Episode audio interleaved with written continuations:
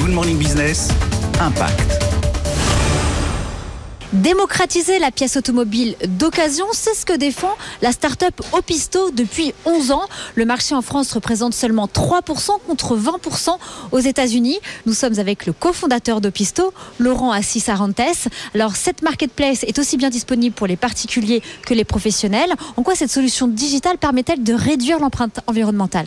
Sur les 12 derniers mois, c'est près de 300 000 pièces qui ont été vendues sur nos marketplaces en pièces d'occasion et donc qui n'ont pas eu à être produites en pièces neuves. Donc ça a bien sûr un impact euh, important sur l'écologie. Euh, si on regarde juste sur 2021, sur l'ensemble de nos partenaires centres de recyclage, c'est près de 17 000 tonnes de pièces d'occasion qui ont été euh, réutilisées et du coup c'est cet impact environnemental qui a été réduit.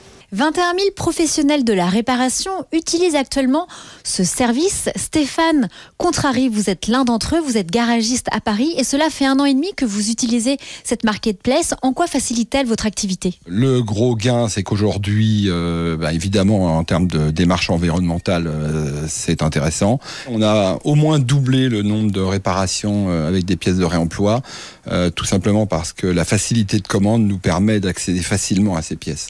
Avant, euh, la contrainte était telle qu'on finissait par, parfois par abandonner. La marketplace prévoit un volume de vente de 29 millions d'euros cette année contre 17 millions l'année dernière et elle prévoit même de se déployer sur les marchés espagnols et italiens dès l'année prochaine.